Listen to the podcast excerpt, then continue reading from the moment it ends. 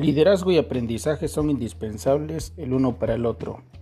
John F. Kennedy.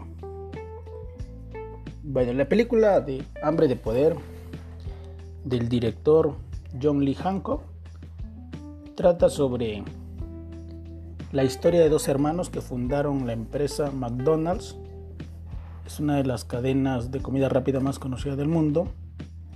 De cómo iniciaron pero que desafortunadamente un empresario llamado Ray Kroc, sorprendido por la velocidad de estos dos hermanos en cómo iban progresando en su empresa de hamburguesería en el sur de California, se adueñó del negocio comprándole la franquicia a estos dos hermanos.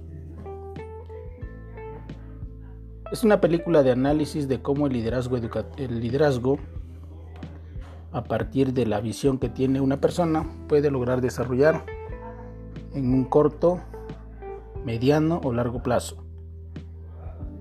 Una de las preguntas que nos menciona es de qué forma se relaciona el caso de Dick y Maurice con mi labor docente.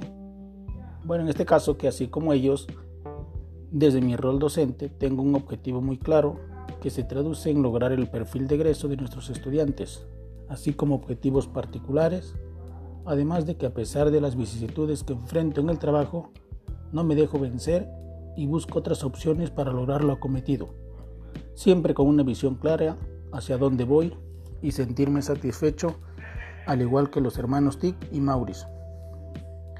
¿Cómo puedo ser un docente más eficaz en mi centro de trabajo?